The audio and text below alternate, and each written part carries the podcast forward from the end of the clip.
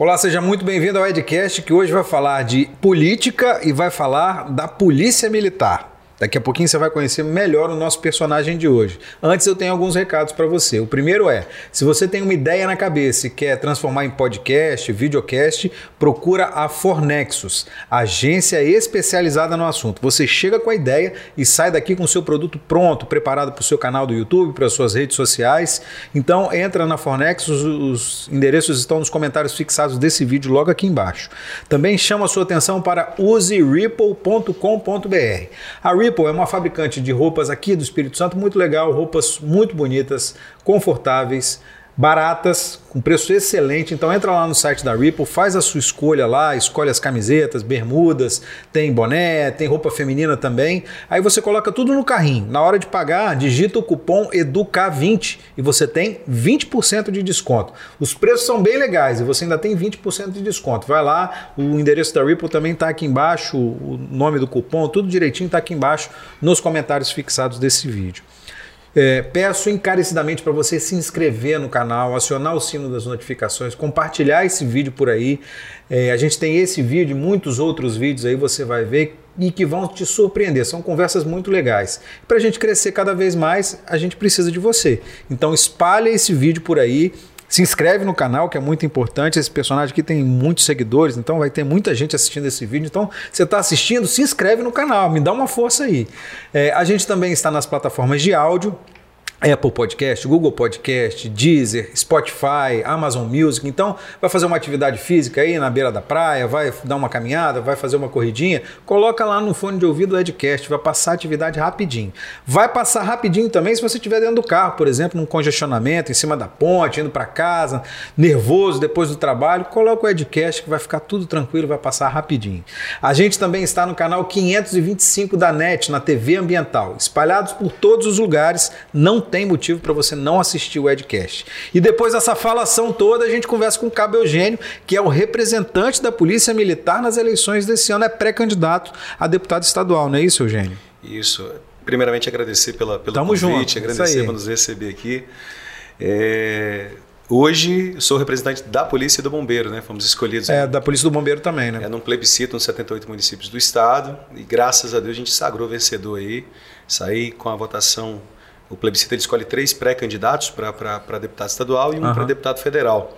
E na votação geral eu atingi a votação máxima dos, dos, dos colocados para deputado estadual e fui escolhido na região metropolitana. Então você é pré-candidato a deputado estadual e o que, que significa isso? Ser escolhido pela Polícia Militar como candidato da polícia? Primeiro é uma grande honra, né? A gente sabe que estar à frente de uma, de uma categoria tão importante quanto são os policiais e bombeiros militares é uma missão muito nobre sabe dos desafios que tem pela frente. Participar desse plebiscito para pelo menos para mim, né, que sou presidente atual, presidente da Associação dos Cabos Soldados, hoje é a maior entidade representativa. Você continua como presidente da associação? É, até a data das convenções, quando a gente se afasta da, da, das Final de julho, né? né? Isso, julho. na verdade, começa agora a partir do dia 20 de julho, 15 de julho, uh -huh, né? aproximadamente, uh -huh. vai até o final de julho, o dia 30. Uh -huh. E aí, eu estou lá quando, pelo segundo mandato consecutivo, tivemos uma reeleição no final do ano passado, uma gestão que vem né, quebrando paradigmas, vem trazendo a credibilidade da associação de volta. Hoje, como eu te falei, é a maior entidade representativa. O trabalho que a gente desenvolve aqui nos credenciou para ocupar quatro cadeiras nas nacionais. Hoje nós temos representação a nível de Brasil. Nas nacionais o quê? Nas, Nas associações nacionais, ah, tá. né? que é a NASPRA, que é a Associação Nacional das Praças, e a NEP, que é a Associação Nacional dos Militares do Brasil, uhum. já que congrega ali seus policiais bombeiros, pensionistas e os veteranos, que são os, os militares da reserva. Uhum. Então, assim, é um trabalho que vem sendo desenvolvido desde janeiro de 2019. É, o resultado desse trabalho nos, nos gabaritou hoje para estar conversando com os militares estaduais nos 78 municípios, também de ouvir a sociedade, porque a função da associação é ser o elo de comunicação dos militares com os comandos da Polícia e do Bombeiro e também com a sociedade civil organizada. Então, a associação ela, ela tem o seu relacionamento com o legislativo estadual e, estadual e os legislativos municipais, com o Poder Executivo, com outras associações de classe, enfim, a associação faz todo esse trabalho. É um órgão político, né? Um órgão político hoje, né? E também, como nós nós não podemos nos sindicalizar, a associação ela exerce a função aqui de um sindicato, como se fosse um sindicato. Representando os policiais. Porque não tem sindicato de policial. Nós não temos. Então, assim, é, é, um, é um trabalho que, que, que é, é é construído a várias mãos, né? Uhum. São, eu sou o presidente lá, mas nós temos uma equipe de diretores, temos um conselho que, que trabalha, que temos representantes a nível de estado, uhum. nos municípios, descentralizamos essa administração para poder ouvir os associados e poder dar um pouco mais de qualidade para eles. É, resultado desse trabalho foi a oportunidade de colocar o nome à disposição para o plebiscito né, do projeto político militar. Isso que eu queria te perguntar também, é, é, sem querer te interromper, Sim. já te interrompendo, o que, que é o projeto político militar? É uma organização de nós militares. Nós já participávamos das, das, das eleições, né, do, do, processo eleitoral como um todo, uhum. desde, é, é, acredito, dentro dos últimos 20, 25 anos, a gente vem, vem participando ativamente do, do processo eleitoral dentro do Estado e a nível de Brasil, mas aqui no Estado sentiu a necessidade de profissionalizar essa participação dos nossos militares. E aí, em 2003, foi criado o projeto político militar na época lá, o coronel Pancini, que foi o responsável por, essa, por essa, esse projeto embrionário. E aí, já em 2006, nós já tivemos resultados positivos. Nós tivemos a eleição do, então, na época, vice-presidente da Associação dos Cabos e Soldados, deputado da Vitória. Uhum. Teve lá seus três mandatos. Depois é, é, desses três mandatos, ele assumiu aí, conseguiu a ascensão a Câmara Federal vem desempenhando um excelente trabalho, inclusive é líder da bancada federal e encontra-se ainda ativamente. É, nós também tivemos em 2018 uma participação muito importante, foi aquele momento conturbado depois de 2017. Isso ali, da greve da PM, né? Naquele momento ali nós sentimos a necessidade ainda mais de, de estar, estarmos organizados o nosso projeto político militar conseguiu eleger dois deputados estaduais, tivemos três suplentes. Capitão Assunção. Isso, e, e o Coronel Quintino. Coronel Quintino, exato. E aí nós tivemos lá também. Os dois são oriundos do projeto político militar? Oriundos do projeto político militar. Uhum. Ficamos com dois suplentes para estadual, um suplente para deputado federal, que foi o, o, o Cabo Max Daibert, uhum. teve aproximadamente 30 mil votos. Tivemos a eleição do da Vitória, que a polícia tem uma participação importante na eleição. Tivemos uma participação muito importante na eleição do senador Marcos Duval, a polícia também abraçou a candidatura do Marcos Duval. Então, assim, mostrou organização e com isso a gente consegue profissionalizar, mostrar, dar mais, é, dar mais é, é, suporte para os militares que, que tentam, né, que buscam essa, essa carreira na vida política. Você acha que a polícia vence, ajuda a vencer a eleição, vence a eleição, determina a vitória na eleição? Eu acredito que a polícia ela é uma, na verdade, os policiais como um todo eles têm um diferencial. Nós somos a única categoria que está presente nos 78 municípios do estado 24 horas por dia, nos 365 dias. É verdade. Então, assim, nós conhecemos as dificuldades do, do capixaba, nós entendemos as mazelas, as demandas. As, o, o, a, a, a, às vezes, você pega um município como Dores do Rio Preto, você tem dificuldade de atendimento, de, de ir, né, de determinada categoria, de chegar até o local e a polícia militar está lá. Você vai lá, tem um DPM e tem um policial militar responsável por aquela região. É pouquinho, não. Acho que são dois policiais em Dores do Rio Preto. Tem 4 mil habitantes. É, é, um, é um grande problema que assim ultrapassa até um pouco da nossa. E, assim, é, não é uma responsabilidade dos militares, é a falta de planejamento estratégico das gestões anteriores na reposição de efetivo. Nós temos militares hoje. Das gestões anteriores ou dessa gestão? Eu acredito das gestões anteriores, que o problema de segurança pública ele não é de agora, né? ele vem se arrastando há muito tempo. A segurança pública tem que se tratar de forma é, não prioritária. A segurança pública é tratada como peso de porta. Só lembra da segurança pública quando precisa abrir ou fechar a porta. Então, assim, a realidade hoje para nós, é, em relação a, a questões pontuais de avanço na segurança pública, de modernização da segurança pública, falta empenho das gestões, tanto é, a nível federal, estadual e também uma participação efetiva das gestões municipais. Né? Diz lá no seu 144 que, a, a, no artigo 144 da Constituição, que a segurança pública, apesar de ser dever do Estado, é responsabilidade e obrigação de todos. Então, nós, como cidadãos, como membros da, da, das diversas camadas da sociedade, temos a responsabilidade com a segurança pública. Falando disso, aproveitando o gancho, você é a favor da, de que o posse, e porte de armas sejam facilitados para o cidadão? Eu acredito que o porte e o posse de arma, a, na verdade, a posse e o porte de arma, desde que ele seja tenha critérios, não vejo dificuldade, não vejo problema em o cidadão de bem ter o seu armamento na sua residência ou como CAC é, ou na sua propriedade rural, não vejo dificuldade nenhuma. É, ontem a gente teve um caso aqui em Vila Velha, né? Um, um, um assaltante invadiu a casa de um policial militar e o policial militar deu voz de prisão. A pessoa aparentemente partiu para cima dele com uma faca e ele atirou e matou a pessoa que invadiu. O que, que você acha disso? Quem está errado é o cara que invadiu a casa do policial. Quem está errado é o cara que invadiu a casa do policial. O, o que a gente, a gente sempre trata que, assim, situações onde tem uma, onde se perde uma vida, ninguém aqui, né, fica feliz em, em ter uma vida perdida. Mas a dificuldade que nós temos hoje e a impunidade que, se assola, que assola, na verdade, na verdade, que toma conta do nosso Estado como um todo, e aí até eu posso estender isso a nível de Brasil, faz com que criminosos continuem agindo de forma livre e aterrorizando a sociedade capixaba. Mais cedo ou mais tarde, vai ter uma hora que ele vai bater de frente com alguém, vai cair dentro da casa de um policial, dentro de um policial penal, de um policial rodoviário federal. Então é, aí que, é nesse ponto que eu chego. Você acha que todo cidadão tinha que ter uma arma dentro de casa para se defender desse jeito? Desde que atenda os critérios, desde que atenda os critérios e aí nós estamos falando de posse e porte de arma, uhum. que atende os critérios. É, posse, ter... só para a gente deixar claro, posse é, é o cara ter na casa dele lá para defender, e porte é o cara poder andar poder, poder armado, portar. né? Isso. Desde que ele cumpra os critérios, eu não vejo dificuldade nenhuma. Agora é o seguinte, isso não resolve o problema da segurança pública. Nós precisamos ter uma atenção especial à segurança pública. Então, é, é se eu falar com você que você tem uma arma, uma arma na sua cintura, vai resolver o problema da segurança pública, eu estou mentindo para você. O que se precisa é ter uma, uma, um planejamento a curto, médio e longo prazo, onde se tenha políticas envolvidas tanto nas questões das forças policiais, mas questões básicas. Vou te falar o que é segurança pública hoje.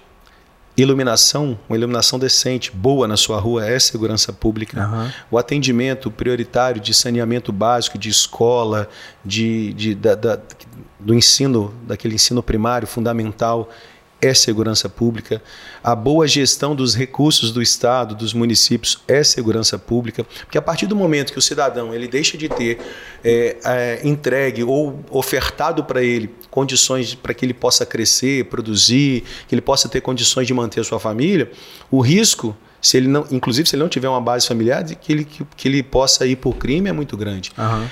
Isso acontece, é, é, é, fator preponderante? Não, como eu te falei, a questão da, da, da da base da família, a questão de onde que a família forma o caráter, mostra o caminho, isso tem um fator muito importante. Mas essa falta de políticas públicas continuadas e a falta de assistência do governo abre margem para o crime organizado. É por isso que você quer ser deputado estadual? A nossa, primeiro que, assim, a, a vontade né, de, de ser deputado, ela vem em conjunto com uma, com uma, uma escolha né, da nossa categoria, né, dos policiais e bombeiros. Ah, você e, colocou o seu nome lá à disposição. E quando a gente coloca o nome à é. disposição, é. É, primeiramente Deus, é claro, depois uma, uma boa conversa com a família, porque senão a gente não consegue. Né, Você é casado? Seguir nessa caminhada. Não, não sou casado. A gente não consegue seguir nessa caminhada, mas tem que conversar com a família, independente se é casado, se não é casado. A gente precisa seguir nessa caminhada Aham. com a família, porque é a base. Se não, se não tiver do seu lado, você não vai conseguir chegar é a lugar algum. E aí, a vontade de contribuir para o Estado do Espírito Santo hoje, com políticas, na criação de políticas públicas, não só para a área de segurança, que na minha opinião é, é um dos pilares dos pilares. Sem segurança você não tem educação, sem segurança você não tem saúde. A gente não consegue é, investir no turismo, a gente não consegue trazer o turista para o estado. É, o comércio sofre muito, a é gente, a gente percebe muito isso com, com, com a onda né, com uma onda que teve de, de arrombamentos em 2017, com, com é, onde a polícia ficou. Saques né? e tal, né? Pois é. E, e aí, dentro desse contexto, nós entendemos, eu entendo que a gente pode contribuir, com, até com o aprendizado dos 15 anos de polícia, com, também com a formação de família, com a, com a vivência como cidadão capixaba. É, a gente sabe que a gente pode construir, a gente pode ajudar a é, construir um Estado melhor para todos. Né? É, a gente está gente tá falando de segurança pública, mas o, a sua principal meta é defender pautas da categoria ou defender pautas específicas para a segurança pública. O que, que você pensa politicamente? Hoje, se eu disser para você que se esquece de onde veio, isso é impossível. Você precisa saber quais são as suas raízes e precisa conhecer o seu passado, porque senão você está fadado ao fracasso. Nós vamos defender sim os nossos policiais e bombeiros, isso é fato. Mas a nossa visão, inclusive, é um clamor dos próprios policiais bombeiros que a segurança pública ela seja defendida como um todo. Não adianta eu cuidar só de uma categoria aqui e esquecer o restante, porque senão toda a estrutura ao lado, ao redor, ela vai ruir. E o problema, mais cedo ou mais tarde, vai bater na minha porta. Como eu falei com você no início aqui da nossa conversa, é, a segurança pública, nós estamos na ponta da lança fazendo patrulhamento ostensivo, a preservação, buscando cuidar e proteger o cidadão. Mas se eu não tenho uma estrutura em volta, ao meu entorno funcionando, isso vai virar uma missão praticamente impossível, eu vou ficar enxugando gelo. Então, até porque os nossos familiares, pai, esposa, filho, filha, avô, avó, neto, eles são membros da sociedade utilizam os serviços do Estado, eles precisam utilizar a segurança, precisam utilizar a educação, que tem que ser uma educação extremamente de qualidade, a gente sempre bate nessa tecla.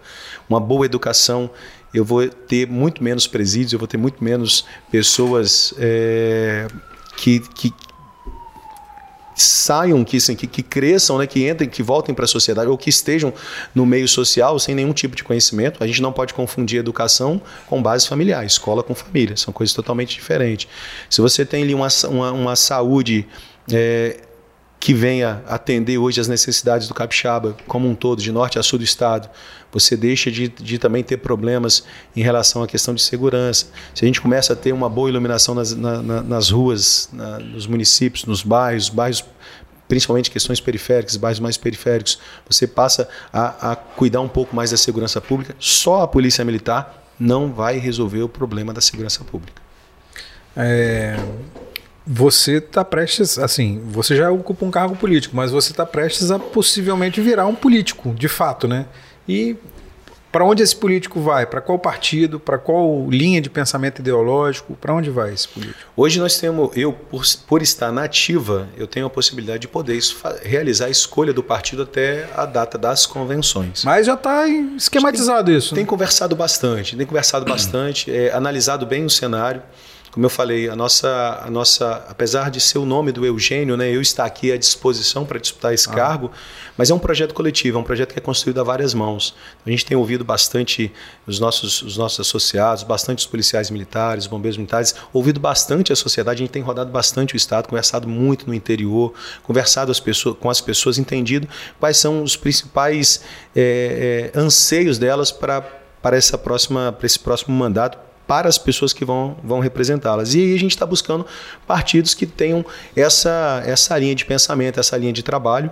E hoje a, o que a gente caminha é de um lado conservador, um lado de família, um lado da direita, que é um, um dos, dos é, algo que a gente acredita que a gente pode avançar mais. Não de forma extremista, né? não de forma que desrespeitando ninguém, a gente respeita todos os lados, mas não tem como defender algo que eu não acredito, não tem como a gente defender algo que não dá certo já há muito tempo. Presidente da República, vai votar em quem? Lula? Presidente da República Jair Bolsonaro. Governador, você já definiu quem que você vai apoiar para o governo? Pois é. Hoje o projeto político militar tem feito várias conversas com todos os pré-candidatos. Como nós somos fruto desse projeto, a gente tem aguardado muito a definição do, do projeto político militar. É, para entender um pouco melhor como é que são é, como é que serão as articulações. O que a gente sempre defende é que esse as pessoas sempre usam a questão do diálogo, diálogo, diálogo. Mas o diálogo ele tem que ser verdadeiro, tem que ser franco, tem que ser né, de, de, de, todos os lados. Eu não posso ficar aqui num, num, diálogo onde só você fala e eu fico aqui balançando a cabeça igual uma lagartixa. Não, não tem condições isso. Então a gente, o que a gente tem, tem buscado são pessoas responsáveis que possam dialogar de forma aberta, transparente tanto com a segurança pública, mas com as demais áreas dos servidores do Estado, com a sociedade como um todo, porque assim, o Espírito Santo é um Estado extremamente abençoado por Deus. Nós temos é, um potencial gigantesco. Infelizmente, durante muito tempo, nós tivemos os nossos recursos muito mal, muito mal administrados. Então, nós precisamos buscar pessoas que possam é, aproveitar fazer desse Estado a potência que ele sempre mereceu ser. Você acha que o governador Renato Casagrande administra mal os recursos do Estado? Como é que eu, você avalia? eu acredito que o governador ele tem, ele tem feito seus esforços. Né? Seria leviano da minha parte dizer que não, não, não há avanços por parte do, do, do governo. Uhum. E você entende também, num contexto geral, que quando você traz para uma gestão de um Estado como o Estado do Espírito Santo, e eu falei com você no início da nossa conversa, que durante anos ficou abandonado, o funcionalismo público, é, sempre se, assim, se, se destaca o Estado do Espírito Santo pela nota A. Mas ao longo desses anos. Na economia, né? É, Contas ajustadas, isso, um isso, estado rico, é, né? exatamente. Só que aí você chega a um ponto que imagina você chegar em casa para o seu filho e falar assim: ó, oh, filho, ó, somos nota A, tá? A gente tem um melhor carro, a gente mora na melhor casa, a gente tem uma estrutura bacana, mas o seu filho está passando fome seu filho está com dificuldade financeira. Você vê que esse é o principal problema do Estado hoje, é as pessoas passarem fome. Saiu uma pesquisa, acho que em uma ou duas semanas, falando que é, 1 milhão e 600 mil pessoas no estado vivem em insegurança alimentar. Quase 400 mil pessoas passam fome no Espírito Santo. Uhum.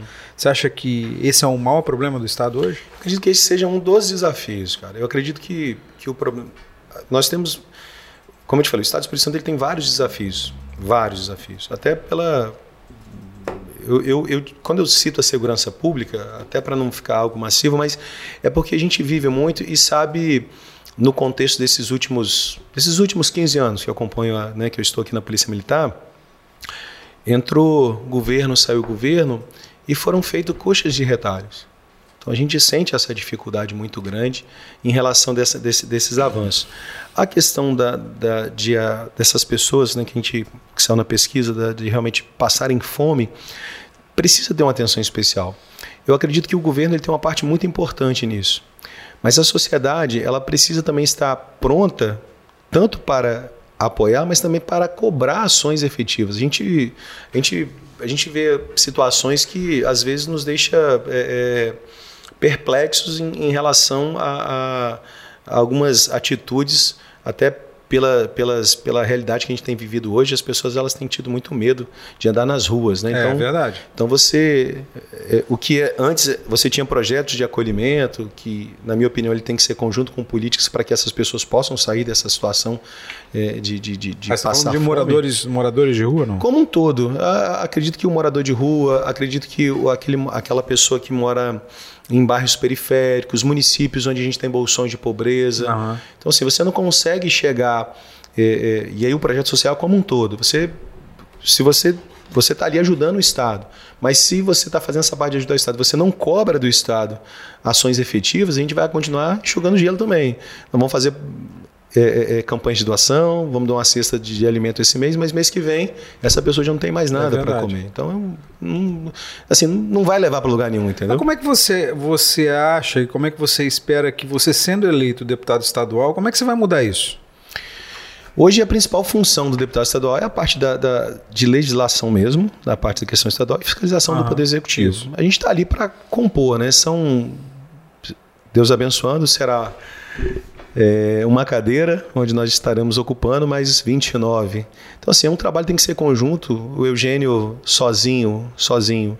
Nós vamos trabalhar para dar passos importantes, para mudanças importantes no Estado. Se eu falar para você que nós vamos mudar a, a, a, a, eu não consigo mudar 187 anos da polícia em quatro anos. Mas nós vamos dar passo importante. Eu não consigo mudar aqui, então, o Estado em quatro anos. Mas esses passos, eles têm que ser conjuntos. A gente tem que propor para o governo, tem que fiscalizar, tem que cobrar, tem que ouvir a sociedade. É importante. Às vezes, as pessoas, elas tornam...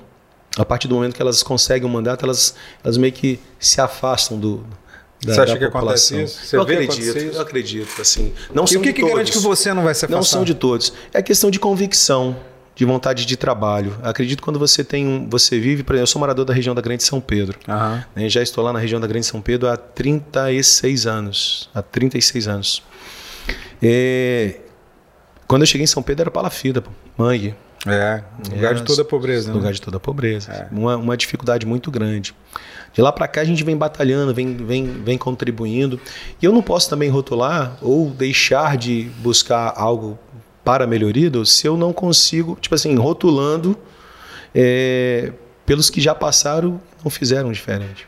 Acredito que se o Eugênio chegar lá como deputado estadual e não estiver contento, não servir a sociedade capixaba, não servir os policiais e bombeiros militares, não contribuir para a melhora da segurança pública, o Eugênio não precisa ficar mais um mandato. O Eugênio não precisa continuar. Nós vamos buscar pessoas que queiram trabalhar. Então, assim, o pau que dá em Chico dá em Francisco. Então não, não tem condições de, de, de, ficar aqui, não dá para é, ficar com discursos levianos de que ah, eu, há pouco tempo, ah, eu não consegui. Não, seja transparente, verdadeiro, fala, fala para a sociedade a realidade, busque apoio, vamos trabalhar, isso é o mais importante. Você citou aí o da Vitória, você citou, a gente citou outros militares que ocuparam cargos eletivos, né? O que, que você acha da atuação desses policiais? Você acha que foi a contento, foi é, é, brigando por causas comuns aos, aos policiais militares e causas comuns à segurança, ou você acha que teve gente que des, desvirtuou? Eu acredito que todos eles tiveram uma contribuição importante. Todos eles tiveram uma contribuição importante é, nesses avanços que nós conseguimos ao longo dos anos. Mas muito ainda precisa ser feito. É, e como eu te falei, oxigenar e trazer formas de você agregar força nesse trabalho de representatividade é muito importante. A gente sempre defende o próprio PPM, por exemplo, o Capitão Assunção e o Coronel Quintino são frutos do PPM de 2018. Né? Mas estão em lados opostos. O Capitão lados Assunção opostos. é oposição ferrenha ao uhum. governador Renato Casagrande. Já o Quintino é um aliado do governador Renato Casagrande, né? Uhum. Um aliado bem próximo, inclusive.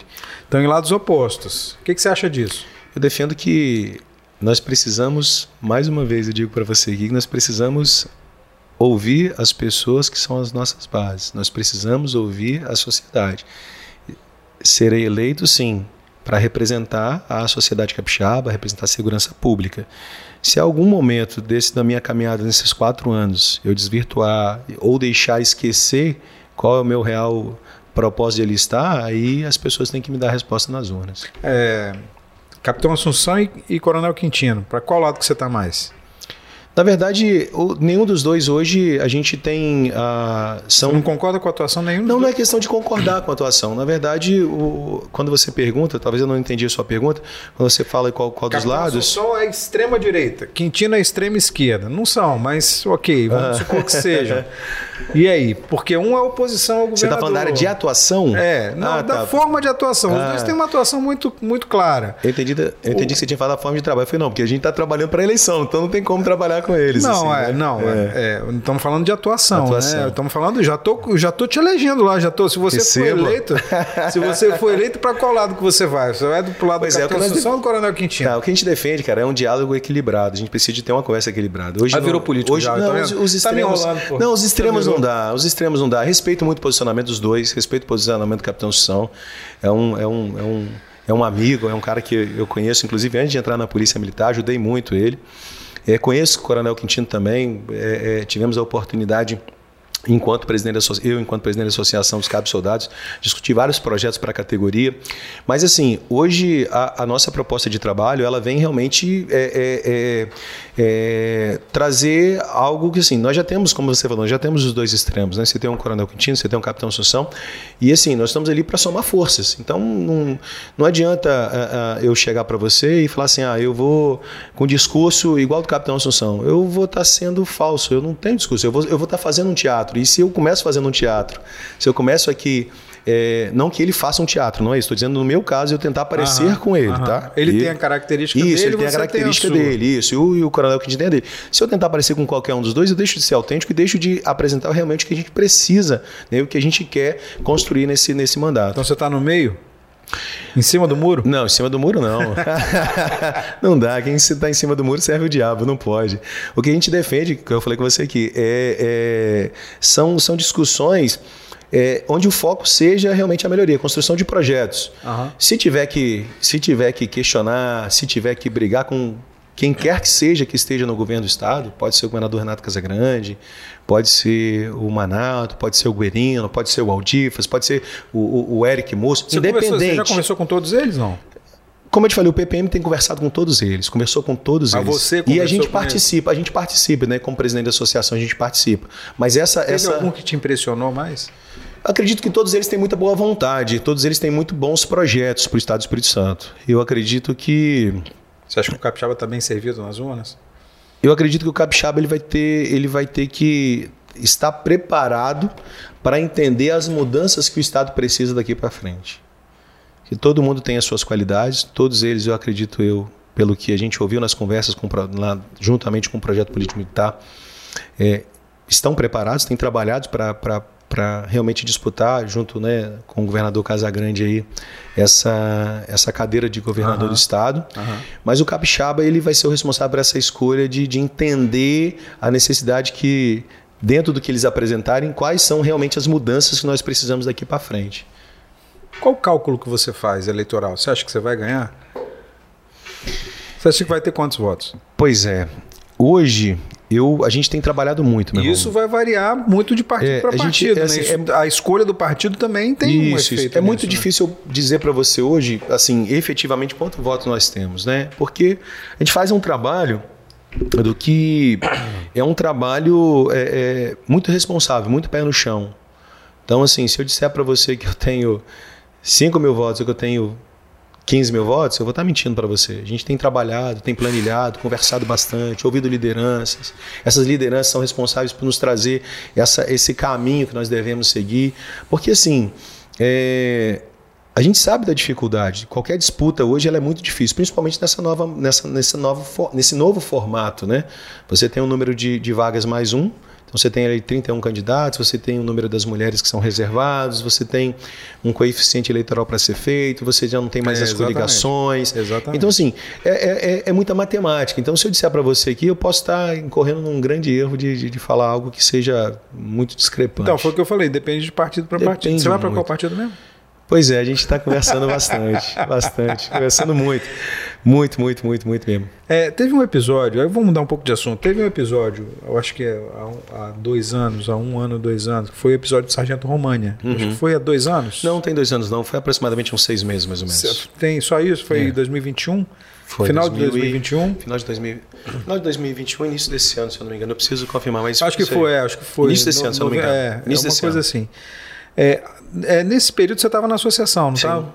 E a associação ofereceu uma recompensa, não foi? Foi. Como é que foi isso? A recompensa de 10 mil reais para quem indicasse lá os assassinos do. O que a gente sempre frisa e alerta a sociedade capixaba, quando um policial militar é assassinado, vítima de. assim, toda a vida é muito importante. Mas quando chega a tocar num policial militar, a última barreira entre a ordem e o caos ela começa a ruir. Alguma coisa o sinal de alerta o vermelho, não é nem um alerta, o vermelho já está acendendo, piscando e algo precisa ser feito. A associação, nós trabalhamos de forma muito atuante, principalmente na questão da representatividade na defesa dos nossos militares. E o Sargento Romani, além de ser um associado da Cap Soldados, era um amigo pessoal, um cara que perdeu a família dele, a família dele perdeu muito, perdeu a sociedade capixaba, perdeu um profissional extremamente abnegado, um cara assim entregue e você conhecia pessoalmente? Conheci, meu amigo pessoal. É mesmo? É, inclusive morava lá próximo da associação, sempre estava com a gente lá. A associação é, em Bento Ferreira? A associação nossa é a sede administrativa em Joana Dark. Ah, tá. Joana Dark. Tá. E aí, quando aconteceu aquela situação, eu fui um dos primeiros a chegar também lá no local onde aconteceu né, o uhum. homicídio. Uhum. É, a gente já vinha de uma, de uma tragédia que foi do Fernando Comper, lá na Serra, que também foi alvejado de forma covarde por dois, dois, dois bandidos, bandidos, né? Lá na, na, no município de Serra, que infelizmente também veio a falecer depois. E nós não defendemos nenhum tipo de arbitrariedade. Agora a gente precisa pegar, caçar mesmo esses caras, levar eles à justiça para que eles sejam punidos. Crimes como esse, contra policiais ou contra o cidadão comum, não podem passar impunes. Mas Entendeu? você acha que esse negócio de oferecer recompensa é meio bang bang, assim, meio faroeste? Não, não, não, não, não. não. Até porque uh, em momento algum nós oferecemos uma recompensa para que se tirasse a vida deles. Nós oferecemos recompensa para informações que levassem os criminosos para que eles pudessem ser presos. Uhum. É, a gente já tem um excelente trabalho realizado pelo Disque Denúncia, né, que é o nosso 181, vale a pena destacar isso. O 181 ele vem ajudando muito nessa elucidação de crimes dentro do Estado do Espírito Santo. É, e o que nós fizemos ali foi uma forma uh, de até agregar valor nessa questão da, da, do, da, da, questão das denúncias mesmo, como um todo, das informações, né? Que puder chegar as informações. Mas em momento algum para virar um bang bang, não. É, porque fica meio com cara esse negócio de oferecer recompensa, né? É, assim, depende muito, né, de quem olha, da forma que olha, assim, são, são pontos de vista, a gente e respeita me, muito. E mas... assim, eu falo, me pareceu na época, assim, uma coisa meio que... É, agir por impulso, assim, não foi isso? Por não, causa da comoção, da não, morte. Não. Foi uma coisa que chocou todo mundo, realmente, e, e, que a gente, todo mundo fica alerta quando esse tipo de coisa acontece, uhum. principalmente com um policial militar, né? Uhum. Teve, há, há, pouco tempo, um policial foi baleado aqui, aqui perto, aqui na. Sim. indo pra praia, aqui, vai caminhar. Aí é, deu, foi dar um tapa na mão do cara e o cara atirou na coxa dele, foi baleado e o cara saiu correndo de bicicleta lá, né? Uhum. É, isso sempre chama atenção. É, você vai ver um monte de equipe de televisão lá fazendo matéria e não sei o que, dando destaque, porque isso chamou, porque é o, é o, cidadão comum pensa assim, pô, se o cara que é policial foi baleado, se o cara que é policial foi morto, pô, e eu aqui, né? É, ficou feia a coisa. Não, não, não foi uma coisa muito de impulso, assim? Não, não, não. A associação, sim. Se você parar para olhar o nosso trabalho, eu vou falar da nossa atuação, da minha atuação lá enquanto presidente, da nossa diretoria. Nós somos muito contundentes na, na proteção dos nossos associados. Então, assim, nós não, nós não nos é, furtamos em momento algum de defender os nossos associados. Desde quando nós assumimos, a grande carência, e aí nós conversamos com todo mundo na campanha, na eleição da associação, dos cabos soldados, e a grande carência era a representatividade. Não tinha voz, não tinha pessoa que realmente colocasse a cara, que, que dissesse: ó, oh, os nossos policiais estão morrendo, os nossos policiais estão passando por dificuldades, os nossos policiais estão passando por dificuldade financeira, os nossos militares estaduais, eu vou falar, eu falo policiais, estendam seus policiais e bombeiros. Os nossos militares estaduais uhum. têm passado situações extremamente degradantes dentro do Estado do Espírito Santo. Então, assim. Por exemplo. É, a gente, a gente principalmente depois de 2017, nós tivemos uma, uma ferida aberta nas instituições e os homens e mulheres que sustentam as nossas instituições, que fazem parte, que sustentam a estrutura da segurança pública do Estado, têm sofrido muito. Nós tivemos um 2017 por falta de, um, de uma conversa franca e aberta e pela falta de valorização. Então, assim, não dá para ficar passando a mão na cabeça e dizer assim, ah, o responsável da paralisação foi único exclusivamente os militares estaduais. Negativo. Quem estava na gestão é, é, teve uma participação muito maior do que os militares que tiveram aquele problema ali. A, na verdade, aquele, aquela, aquela situação de paralisação. O Você acha que... que foi justa a paralisação? Eu não entro no mérito de certo ou errado, porque constitucionalmente a gente não pode paralisar. A gente não pode paralisar as nossas atividades. Não estou entrando no mérito, estou perguntando para você se você é. foi justo. Rapaz, é difícil julgar, dizer se foi justo ou não, porque, como, como a gente trocou ideia aqui logo no início, uhum. é, quando você tem uma categoria que é cerceada de liberdade de expressão, quando você tem uma categoria que ela não tem direitos, que ela não pode reivindicar os seus direitos, e aí você não tem pessoas do outro lado que olhem com atenção com o cuidado necessário para esses profissionais que protegem e guardam vidas, é muito difícil de você fazer um pré-julgamento. Então, assim, nós tivemos um, um, uma paralisação de 22 dias no estado do Espírito Santo que trouxe prejuízos gigantescos a todo o estado. Mais de 240 milhões de reais em termos de prejuízo só para o comércio. E aí eu pergunto... Mais de 240 mortos. Não, mais de 240 mortos. É. Eu falo de valor de 240 milhões porque vidas a gente não pode mensurar valor. Uma vida ela não tem valor. Se você falar 240 milhões da minha vida, ela vale isso para você. Então, assim, é difícil até de você falar de valores em relação à vida. Então, são vidas que foram perdidas, pessoas que, que perderam seus entes queridos, sofreram com tudo isso e de lá para cá. E de lá para cá? O que, pois que é, aconteceu? É, de lá para cá. As pessoas que deixaram de negociar, deixaram de conversar, deixaram de valorizar os militares estaduais, essas sim foram, essas sim foram responsabilizadas? Não. Então, assim, se, que se coloca. Tem que ser responsabilizado, porque o fardo fica só sobre as costas dos nossos policiais e bombeiros. Nós temos que parar de ficar empurrando, varrendo a sujeira para debaixo do tapete. Nós temos, nós temos uma tropa hoje que sofre com, com, com um auto-extermínio. Isso é uma epidemia a nível de Brasil. Policiais e bombeiros praticam auto-extermínio de suicídio, forma assim. Isso. Suicídio, de forma assim assustadora. Aqui em São Paulo, a cada assim. três dias, um policial militar se mata, um bombeiro militar se mata. No Espírito Santo também? Só é assim. esse ano nós tivemos três suicídios. Só esse ano nós tivemos três suicídios. E aí? Quem está preocupado com isso? Será que está esperando bater na porta de novo? Nós tivemos casos em 1985 de um policial militar da brigada, na verdade um brigadiano, lá eles não falam policial militar, no Rio Grande do Sul, que invadiu um, um, um estúdio de TV porque passava necessidade. E ali ele relata, né, dentro de uma um, um, jornalista fez um escreveu um livro sobre ele, ele relata que ele só fez isso em termos de desespero. E aí negociaram, negociaram, negociaram, negociaram, negociaram, negociaram, ele se entregou, a família passando dificuldade, passando fome naquela época. O que que resolveu de lá para cá? Ele foi preso, naquela época ele foi torturado, foi expulso da polícia militar, virou mendigo, voltou e morreu recentemente agora. Aí, só para fazer uma, fazer uma comparação rápida, nós tivemos, se eu não me engano, em 2020, 2021, se eu não me engano, 2021. Ano passado? Ou 2020. A morte do soldado Wesley, no Farol da Barra, em Salvador, executado. O que, que foi feito de lá para cá? O que, que se construiu? Tem uma pesquisa da UFS que diz que os nossos militares estaduais têm uma expectativa de vida de um pouco mais de 58 anos, chegando a 59 anos enquanto a expectativa de vida do capixaba subiu para 79 anos. O militar ele trabalha 35 anos, aposenta, três anos depois ele morre.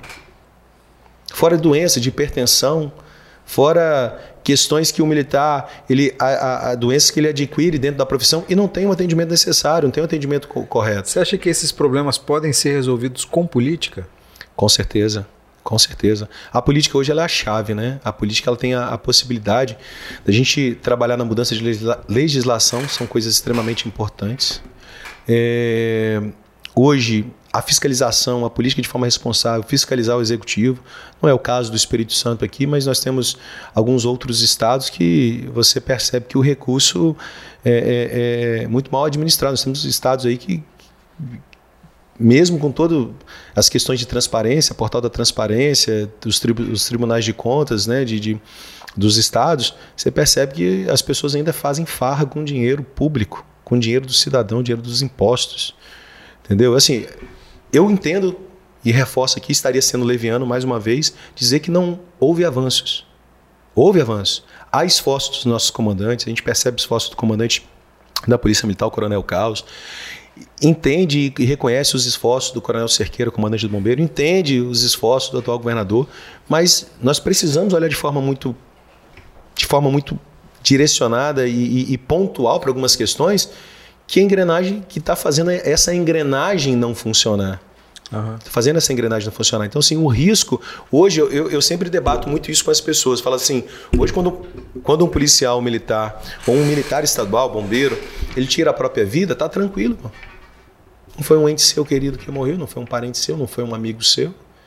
E se de repente esse cara surtar de alguma forma, pela falta de, de apoio, pela falta de tratamento, e aí, como quiseram né, colocar lá que o soldado Wesley poderia tirar vidas de mais pessoas no farol do Salvador e ele foi executado. E se ele conseguir tirar a vida de mais pessoas? Você acha que tem risco disso acontecer aqui no Espírito Santo? Eu acredito que a saúde mental do nosso profissional de segurança pública precisa ser cuidada. Precisa ser cuidada. A gente não pode, principalmente depois da pandemia. É, a questão da, dos problemas de saúde mental a nível de, de, população como um todo, a população em geral, aumentou muito. A nossa carga é muito grande. Né? Hoje, um ano de um de trabalho do policial equivale a aproximadamente um ano e quatro meses de um trabalhador comum. A, a, você, tem, você tem problemas que, que acarretam uma, um desgaste muito maior. Você tem problemas de questão de valorização, questões salariais, estrutura de trabalho. Você tem questões de legislação. Você prende o cara dez vezes você vai lá na décima primeira vez tá e chamar na ocorrência, o cara é. tá lá fazendo de novo. O cara fala, vou, eu vou sair de novo, e você preso, mas vou sair daqui E esse pouco. cara vai tirar a sua vida, Deus lhe guarde, assim, de forma não importante, assim, vai tirar a vida de um cidadão de bem. Hoje a gente tem vários homens aí tirando vida das mulheres aqui, nós somos um dos estados onde a, a, a, o feminicídio assusta. E esses caras não são punidos. Esses caras não são punidos. Você tem uma legislação hoje fraca para os menores e os menores, assim, é, é, é, o menor ele não, ele não, não é punido. E aí não existe nenhuma sensação de, de impunidade, existe impunidade. O cara ele volta para as ruas, ele volta impune, ele volta muito mais ousado, ele volta muito mais ousado. Sabe que não vai acontecer nada com ele? E aí o que, que faz? A responsabilidade é, o fardo é jogado sobre, sobre os ombros dos nossos policiais. E aí eu vou falar da segurança pública como um todo. Eu vou, nós tivemos uma situação agora, eu, eu fui palestrar numa faculdade e aí fizeram uma pergunta acerca daquela abordagem do policial rodoviário isso, federal. Isso. Pois é. Qual abordagem? Do, ah, do onde, onde, onde, onde, o, onde o cidadão morre lá com, com gás dois. lacrimogêneo. Ah, tá. Com gás lacrimogêneo. Porque são duas situações. Uma Sim. situação é que o bandido. Vou citar essa parte. É, o bandido mata dois policiais. Pois é. E a outra é que os policiais colocam uma pessoa no, na, no cofre da viatura e jogam uma, um gás lacrimogêneo lá dentro. Qual foi o motivo para aquele cidadão ir por o cofre da viatura e ter que usar gás lacrimogêneo com ele. Estava alterado? desobedeceu ordem, não cumpriu a legislação, nós não estamos aqui justificando e nem defendendo. Perdeu uma vida. É. Vida não tem preço. Sei. Mas as ações, quem são penalizados são só as pessoas que estão na ponta finalizando as ações aqui. Depois que tudo falhou, depois que a família falhou, depois que a escola falhou, depois que a, a, a igreja falhou, depois que o judiciário, com todo respeito, dentro que o judiciário a gente sabe que só aplica as legislações que aí estão, é, é, cumprindo a legislação que é falha, que o nosso legislativo falhou. E aí você responsabiliza dois, dois pais de família, você recebe, responsabiliza dois policiais, dois policiais rodoviários federais que estavam ali há uma semana, onde tiveram dois colegas que foram assassinados por um cara que também não recebeu ordens, por um cara que resistiu à prisão. É. Se você quiser, eu te dou minha farda para você trabalhar no bairro da Penha. Você tem a experiência de um você dia. Você já lá. trabalhou lá? Já trabalhei no bairro da no Penha. Bairro da Penha. E eu falo para você, rapaz, o que a gente vive nas ruas hoje é algo muito além do que esse, me perdoe assim a expressão, esse fantástico mundo de Bob que algumas pessoas acham que a gente está vivendo, cara. A realidade nas ruas é totalmente diferente. Você trabalhou onde já? Trabalhou no bairro da Penha? Eu formei né, na, em 2007. Só para a gente pontuar, o bairro da Penha é considerado um dos bairros mais violentos do estado, não só de Vitória, não só da Grande Vitória, mas um dos bairros mais violentos do estado, não é Sim, isso? Isso. É, hoje o bairro da Penha é um aglomerado, né? Que é o bairro da Penha, São Benedito. Isso. É um, é um, Itararé, é um local até. Um lado, Itararé. É um local que, até por ser assim questões geográficas né, e questões de acesso, dificulta um pouco o patrulhamento ostensivo da Polícia Militar. Então, é, você tem ali uma, uma dificuldade, acaba que nesses elevados o, o, o tráfico ele acaba é, é, é, tentando impor ali a sua, a, o seu poder. O que a gente sempre fala é o seguinte, que os nossos policiais, eles jamais se intimidarão com nenhum tipo de crime, nenhum tipo de traficante. Como é que a população desses lugares trata vocês? A gente, a gente tem uma. A, a relação nossa com a população hoje é, a, é uma. A gente procura construir uma relação de confiança. Essa é a realidade. Mas quando você chega num, num local como o bairro da Penha, que é, a polícia desceu, o tráfico de drogas permanece, o traficante permanece, é muito difícil para esse cidadão ele colaborar com as ações da segurança pública. Por isso que eu te falei, a segurança pública não é só a polícia no morro trabalhando.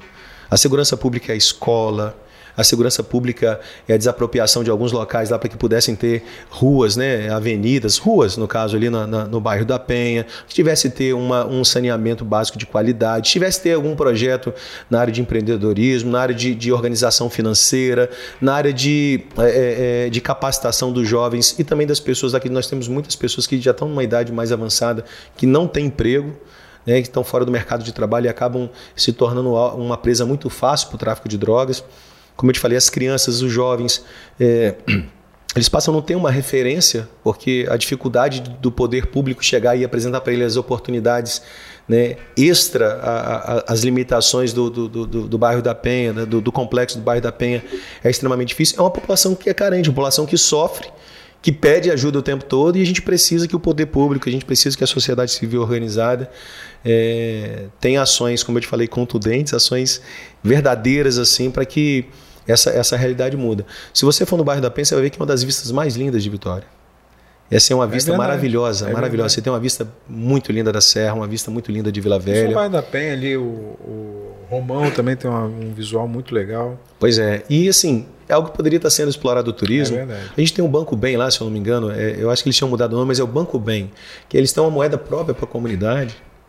Você está entendendo? Você tem uma, você tem uma estrutura. É, é, o bairro da Penha ele foi criado por famílias, famílias que foram morar, mas assim tem, um, tem uma tem uma cultura, tem uma que, história, né? Uma história e assim é, a gente não pode desperdiçar isso. Agora precisam de políticas sérias voltadas para resultados é, é, as pessoas vai, você vai focar nos problemas? Não, não vou focar, a gente vai focar na solução dos problemas. Tá, mas aí você trabalhou no bairro da Penha, mas onde você trabalhou? Você tava, na verdade, eu, quando eu formei, eu fui pro décimo batalhão, trabalhei em Guarapari, um bom tempo, né? Foi a minha escola. Assim. Tranquilo, assim. na praia. Ah, quem dera. Guarapari, apesar de ser uma, uma cidade aqui da região metropolitana, o pessoal acha que é mais tranquila, mas Guarapari tem um, tem um diferencial que nas épocas. É, meio do ano, que são as férias escolares, e quando a gente começa ali a partir de é, é, começa a chegar, na verdade, em dezembro, né? Mas uhum. depois do, do, Natal é quando os turistas Enche, vêm muito. Então, assim, o público flutuante de Guarapari ultrapassa quase um milhão de pessoas. É. Então, você tem uma cidade que, que é uma cidade, querendo ou não, uma cidade é, é, é, de litoral, com aquela, com aquela coisa de. de um espírito diferente. É, de, né? de, de, de, mais de cidade interior. E quando você tem esse, esse número de turistas muito grande, aí o trânsito fica um pouco difícil. Ninguém anda, né? Ninguém é, anda em Guarapari. Fica, fica né? difícil. É. Ah, a gente tem um problema de falta d'água em determinados momentos lá por causa dos turistas. Todo ano é a mesma coisa. Todo ano, é a mesma, coisa. ano é a mesma coisa. Mas assim, mas foi, um, foi uma escola para mim, né? Na época, o décimo batalhão tomava conta do município de Anchieta, Piuma, Alfredo Chaves, Iconha, Guarapari. É, era esses municípios. Então a gente tinha toda essa área de atuação. Então trabalhei no policiamento a pé, que é o PO que a gente chama. Trabalhei na, na, nas rondas interativas, que da Polícia Comunitária Interativa. Foi assim um. É um que não tem mais hoje em Hoje dia, não né? tem. É, e assim, é um dos policiamentos que. A gente não tem efetivo para isso hoje, né? Hoje nosso efetivo é muito baixo, mas. Mas as, você tinha que voltar. A, a, a, a, proximidade da polícia com a sociedade é muito importante. A gente precisa, a sociedade ela precisa conhecer mais a polícia para que nós não soframos com, com a a demonização por parte de alguns veículos de comunicação. Só é colocado as coisas ruins que a polícia faz. Você acha que os veículos de comunicação perseguem eu, a polícia? Rapaz, na verdade, eu, eu vim, do, eu vim da, da área de comunicação, né? eu posso falar, né? Antes de entrar na polícia, eu trabalhava num veículo de comunicação, eu era locutor e a gente vende. A maioria das coisas que vende, vende desgraça vem de coisa ruim. Você tem inúmeros projetos bons, projetos é, que, que, assim, mais uma, assim, até para deixar claro, a proporção de divulgação, a proporção de divulgação, ela acaba sendo por quem não tem responsabilidade com a notícia, com a informação verdadeira, ela acaba sendo distorcida. Você tem situações onde o policial militar tem a ação do policial militar e muitas vezes eles nem ouvem o outro lado. Eles nem ouvem o outro lado. Não ouve o militar, não ouve a associação que representa os militares. A gente tem assim uma, uma e, e, é fato. E agora, assim, você vê uma operação, vou falar aqui da, da, da, da, própria Rede Globo. Você tem uma, as operações policiais a nível de Brasil e você tem um, um posicionamento é, que não é o que deveria ser levado para a sociedade. Eu não estou dizendo para esconder fatos, dizer o que deixou, né, de, aconteceu ou deixou de acontecer, mas nós precisamos mostrar a realidade. Nós temos operações policiais hoje que têm é, é, excelentes resultados. Infelizmente, se tiver uma perda de vida, eu digo infelizmente porque, como eu te falei, a gente não torce aqui para perda de vida de ninguém, mas se o bandido do outro lado, se ele é o causador, se ele troca tiro com a polícia, se ele enfrenta a polícia, não tem como apresentar um buquê de flores para ele. Não tem como mandar uma caixa de bombom, uma barra de chocolate com, com um bilhete para ele. Não tem condições. Nós precisamos responder à altura. Nós precisamos responder à altura. E é nessas horas que as pessoas. É colocado que, como policial, foi lá e executou aquele cidadão. Primeiro, qual é a passagem dele na polícia? Quais são as passagens que ele tem? Qual é o envolvimento dele que tem no tráfico de drogas? Uhum. Você está entendendo? Qual, qual, é o causador? Ah, mas é, é, existem situações que houve uma falha na abordagem policial. Vamos comparar os acertos e as falhas? Não tem como comparar, né? Você está entendendo? Porque é todo dia, toda hora, né? Abordagem policial é todo Pois é, mas eu falo para você, eu faço uma comparação para você. Nós temos um número gigantesco de acertos e pouquíssimos números de falha. Agora você pega uma, você pega uma, uma, uma abordagem onde você tem uma filmagem de 12 segundos de celular, que você não tem um contexto e aí você pega aquela abordagem e ali você expõe os militares, expõe. E aí eu falo falar como um todo, os policiais civis, rodoviários federais, federais. A gente precisa analisar essas questões de forma mais ampla. Primeiro entender quem foi o causador, quem deu causa àquela situação. É, um exemplo claro, como eu te falei, foi do, da Polícia Rodoviária Federal. Pô, perdemos uma vida, a família está chorando, está chorando. É uma perda, sim, imensurável em questão de valor, de vida? É.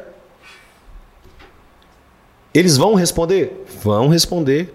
Mas até quando nós vamos colocar pais de família para fora das instituições, excluí-los, sem que a legislação seja mudada? A gente está, ó, jogando sujeira para debaixo do tapete ou simplesmente enxugando gelo. Então, assim, a necessidade de, de, de mudança na política, ela é, ela é necessária, ela é latente hoje principalmente com, a, com, as visões hoje que nós temos, quando eu digo nós temos assim a sociedade como um todo, na questão de construção de um país melhor, de um estado melhor, uhum. é, a necessidade de avançar em questões de, da, da modernização da nossa legislação penal é extremamente importante. Nós temos uma legislação penal que é arcaica, nós temos presídios hoje que são superlotados. Tem que liberar é, preso, então? Jamais. Jamais. Pelotado, não, cabe? jamais. Claro que cabe. claro que cabe. Jamais. Ele, é, essa coisa de, de liberar preso é que gera essa impunidade. Como eu te falei, nós temos pessoas aí, pessoas não, temos bandidos aí que foram presos 10, 12 vezes é. e voltam para cometer crimes. E fala que vai voltar, né? E o e cara fala, fala que, vai voltar. Afronta, né? Afronta. A sociedade tem passado hoje por uma questão que a gente até fala assim, que vai muito além só de segurança pública. A gente perdeu muitos valores, né? Então, por exemplo, você teve uma, uma matéria é, é, no, no dia de ontem, onde um, é, uma procuradora ela foi agredida pelo seu subordinado lá, né? Pelo seu. Foi. É, é. Por um outro membro também lá da, da prefeitura. Todo manchado de sangue. Rapaz, o que leva uma pessoa a praticar um ato de brutalidade daquela, cara? Nós, nós não estamos contra falando de periferia. Pessoa, é contra qualquer é, pessoa. Pois é, né? e assim, as pessoas às vezes querem sempre julgar, né? Não, é periferia. É. É, não, não é periferia, não, pô. A periferia sofre, sofre com a falta de saneamento básico, com a falta de educação, com condições básicas de, de, de crescimento. A gente sabe que há esforço, mas sofre. A gente precisa continuar com isso. Agora, quando você vê um ato de violência desse dentro de uma, de uma, uma esfera que teoricamente era para é, ser um mediador, e você vê uma brutalidade daquela contra uma mulher indefesa no chão, é. sendo agredido por socos e pontapés. e aí, será isso. que esse cidadão vai ser punido? Efetivamente, de forma exemplar? Enquanto nós estivermos passando mão na cabeça, não vai resolver o problema. Voltando lá, Guarapari, quanto tempo Guarapari? Guarapari quase quatro anos, né? Fiquei em Guarapari quase quatro anos, praticamente quatro anos, né? Fiquei em Guarapari quatro anos de serviço, é uma escola. Depois eu fui vim trabalhar na assessoria militar, na Assembleia Legislativa, trabalhei na, na proteção de autoridades. Tranquilo. Trabalhei com o final vida mansa, Vida mansa pra caramba. A, a, vida do policial não é mansa, não, mas eu vou, eu vou levar em consideração e vou. Trabalhando no ar-condicionado, no ar-condicionado. belezinha. Na assessoria militar, a gente tinha a missão lá de. Eu, eu propriamente dito, trabalhei com o finado Elcio Álvares e aprendi muito em termos de, de você é um, decidiu é um virar livro. político nesse, nesse período porque aí você está envolvido tá Eu acho que já está no sangue já, já é? vem desde de criança já, acho que é desde pequenininho isso já vem. Deixa eu só pedir para o, o, Gustavo dá uma diminuída nesse ar aí, tá quente pra caramba aqui, cara. Tá quente mesmo. é... E assim, Pode ir, pode ir mandar pode. bala, pode. É, na verdade, a, a, gosto pela política desde pequeno, né? A, e de lá para cá eu venho, venho trabalhando, lendo um pouco mais, a gente sempre aprende todos os dias. E trabalhar com Elcio Álvares foi assim, foi uma que é uma, uma figura emblemática Sim, na política do estado, né? Foi o primeiro ministro da Defesa logo após a redemocratização. Foi exatamente. Nós tivemos, né, governador, ele foi governador. Foi exatamente. Na minha época lá ele era deputado, depois assumiu a presidência da Assembleia, assim, aprendi muito, aprendi muito mesmo. E aí Você a, trabalhava diretamente com ele? Diretamente com ele, né, na função da proteção é. de autoridades. Depois a gente Você conversava com ele, tinha o costume, ele tinha, conversava tinha, com você? Tinha, tinha um Como é que era esse, esse dia a dia? Mas o Elcio é um cara era, né? Um cara, assim, uma pessoa. Primeiro que era, um, era uma enciclopédia, né? Uma pessoa que você conversar com ele passa a te transmitir uma paz. Depois de uma sabedoria em todas as áreas, mas eu acredito assim, na política, ele quando era presidente, da forma de conduzir a Assembleia, é algo que, que era, era um diferencial. Ele assumiu logo depois do, do menino que foi para lá, o deputado foi para o Tribunal de Contas, o... É, que era de Guarapari. Chamon. Rodrigo Chamon, Chamon. Rodrigo Chamon. E aí ele assumiu lá a Assembleia, é, é, com a missão de manter, né, como presidente, o cara tem essa é, missão de manter teve, atualizado. No governo Paulo Artung, a gente teve, o, antes do governo Paulo Artung, a gente teve o Grátis, né, que foi o presidente da Assembleia, Sim. que marcou uma época, teve aqui comigo, inclusive, é, marcou uma época, depois disso você teve o Vereza, que foi, foi é, presidente da Assembleia, acho que duas vezes seguidas, logo depois teve o César Conago, que também teve aqui César. com a gente, uhum é, que foi presidente da Assembleia. E eu, aí depois foi o Chamon, não é isso? Foi o Chamon. Aí depois foi o, o Elcio Alves. Pois é, o Elcio. Aí, assim, foi um aprendizado, um cara, uma pessoa que, que, que você aprende muito. Não, não tem como dizer assim que. E eu, não é só na política, é em todas as áreas, né? Ele sempre estava ali no gabinete. Quando eu cheguei lá na proteção de autoridades, ele, na assessoria, ele, ele só era só deputado, sem ser presidente, né? Uhum. Então a gente tinha mais contato. Na presidência, a, a, rotina ela aperta um pouco mais. Ela aperta um pouco mais. E aí você tem um pouco menos de contato, mas sempre, sempre que podia a gente estava conversando e, e, assim, aprendi Você via muito. muita coisa? Articulações, conversas, bastidores, você via isso? A, a função ali do, do, do presidente lá... É, exige isso, ex, a função exige isso. Exige, exige negociar isso. com todo mundo, conversar com todo mundo. Claro que reuniões assim mais particulares a gente não participava, né? Uhum. Não, não, é, são, são níveis de acesso. Mas assim, é, muita, muita coisa que passou por essa época a gente acompanhou de perto lá, né? Você lembra de alguma coisa que tenha te marcado assim? Alguma coisa que me marcou na gestão do Elcio? É, assim, logo, logo, logo quando ele assumiu, a gente tinha uma... Quando há essa troca de presidentes, é, há um alvoroço dentro da Assembleia Legislativa, é, né? Sempre tem. Assim, é, algumas incertezas, relacionamento com o governo, Casa Civil. O governador e... na época era quem? O Renato Casagrande, não? 2000 e... Era uh, Renato? É, porque o Chamon foi... 2000... Foi não. com o Paulo Artung, não foi? Foi, na, foi um finalzinho ali, né? Porque, na verdade, Renato ficou... Renato ficou até 2014, não é isso? 2014, é, exatamente. Foi 2014, foi isso aí. 10 foi... a 14, né? É. Foi, isso aí. É. Então eu peguei um pedacinho, é, peguei um pedaço do. do, do do 11 a 14, né? Eu entrei na transição, na verdade, né? Entrei é. na transição. E, e ali é, havia muitas incertezas, né? E ele conduziu assim, de chamar, conversar com todo mundo. Que precisa ter uma habilidade política para isso, né? Precisa, precisa. Ele, ele chamou todo mundo para conversar, é, era muito atencioso nessa questão de, de, de da forma individualizada, de, de, tratar cada um. Então, assim, ele conduziu, eu, eu para mim foi uma parte marcante, porque é, é, tem aquelas, aquelas discussões de, de, de, de, de mesa diretora. É. De como para que lado que vai, se, se, se mantém é, o diálogo com o governo, se rompe o diálogo com o governo, e ele de forma muito serena, tranquila, conversando, e aí conduziu muito bem. Aí eu saí da assessoria militar, é, na época eu fui para o primeiro batalhão, já saí da assessoria militar indo compor um projeto que era de tomada do bairro da Penha, recuperação do bairro da Penha. Uhum. Fiz parte lá, eu, mais um efetivo. Na verdade, assim, o efetivo da assessoria militar foi designado mais um efetivo de policiais militares que vinham do presídio, alguns outros policiais militares foram. Na época a polícia militar estava no presídio ainda, porque ainda hoje não está mais. Estava né? é, passado, tava na transição. Que foi né? uma, uma guerra também isso, né? Que foi uma briga também na época, né? É, eu, eu, eu vejo assim, cada um tem que estar responsável pelas suas atribuições. Eu hoje a polícia penal, é, a qual eu tenho um carinho, uma admiração muito grande, inclusive o presidente lá do, do sindicato, o Juan, é muito meu amigo tem conduzido muito bem o sindicato. É, o policial penal ele, ele, ele tomou uma, uma, uma postura, uma estrutura diante do, do sistema penitenciário né, ao longo desses anos que vem executando de muito assim de, com excelência o trabalho, né?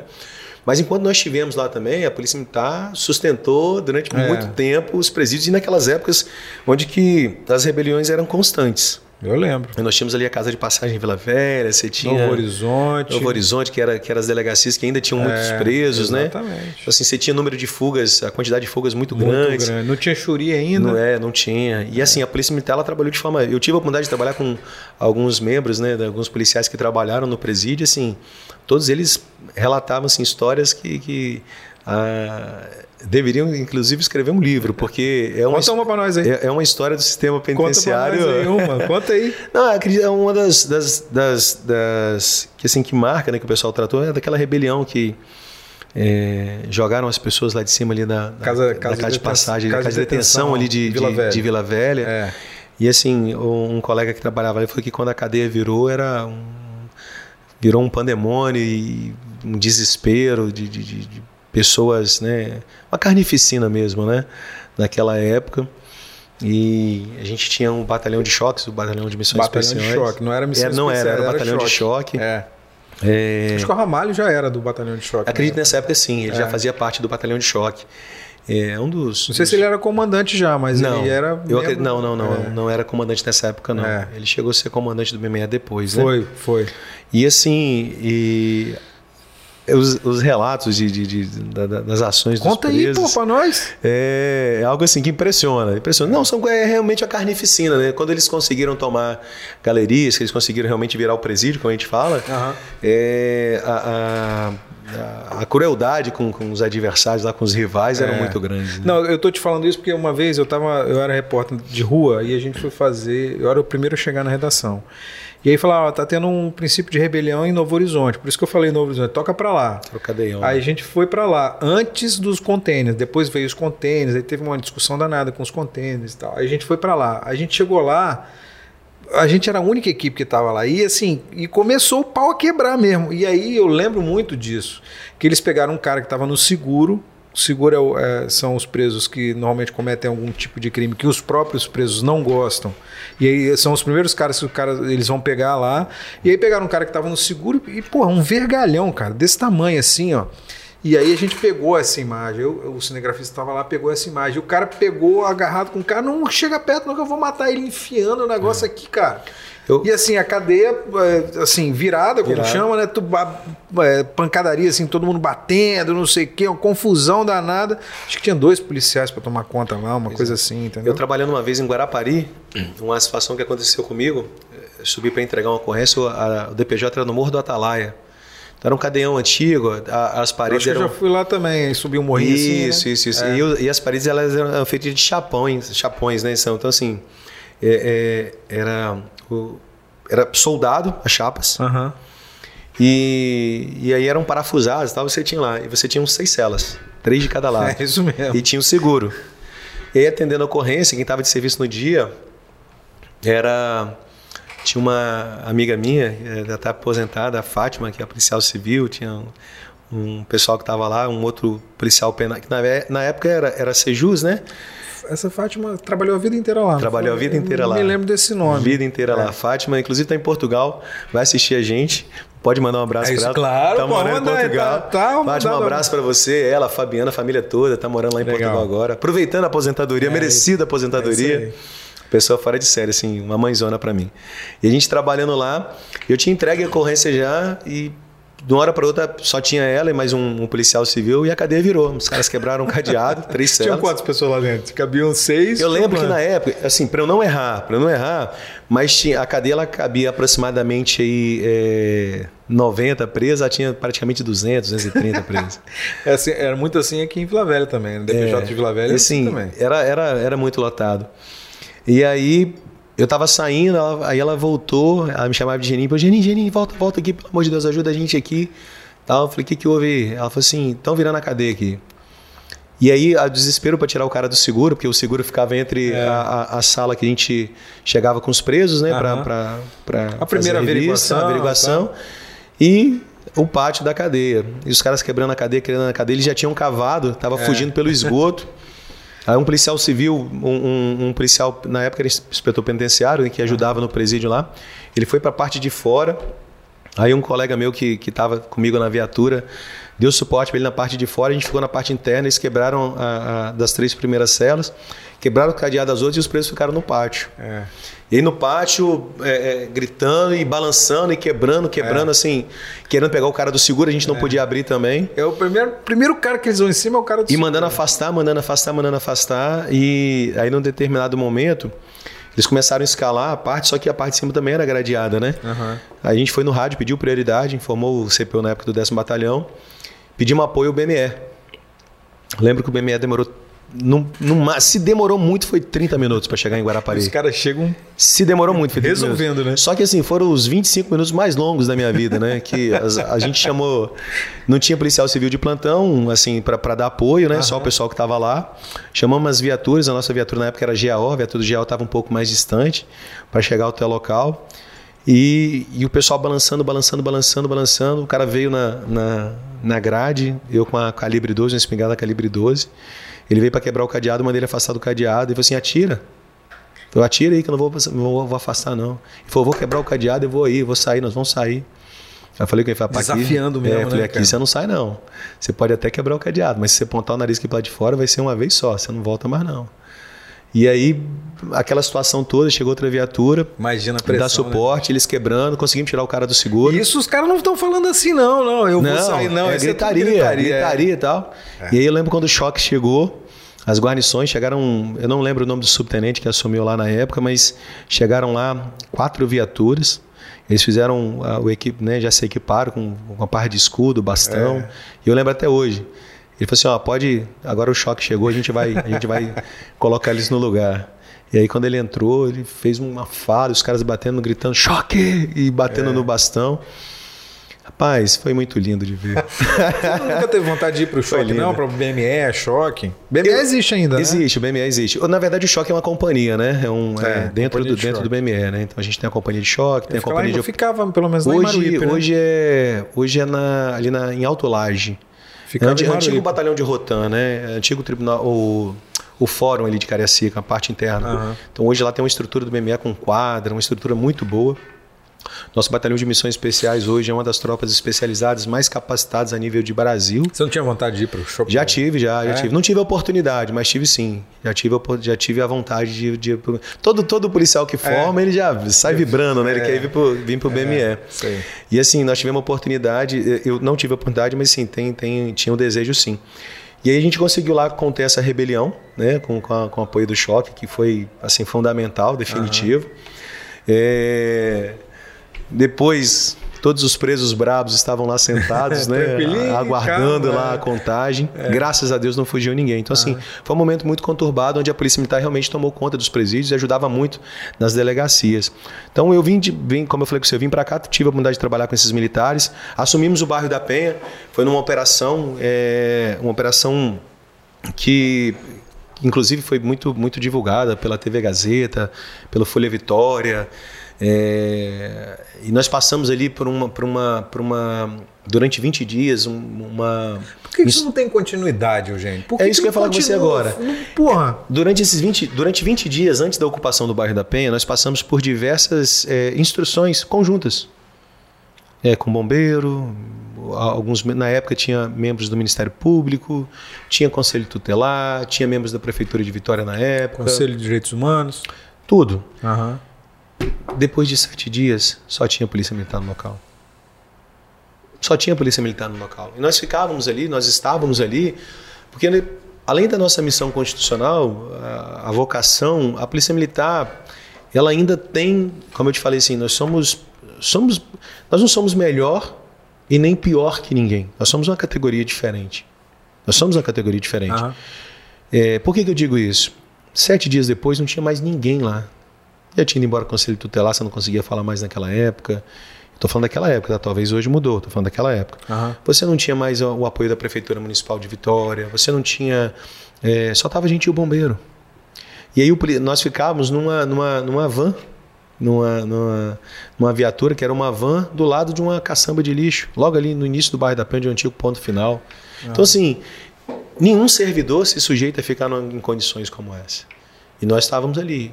Aí, e aí entra uma outra questão que é a, a presença do Estado, né? É isso que falta nesses pois é, lugares, é, né? A presença do Estado. Pô. Aí é o que eu falei com você. É o que tem que ter. Como não ficou ninguém, quem está lá até hoje?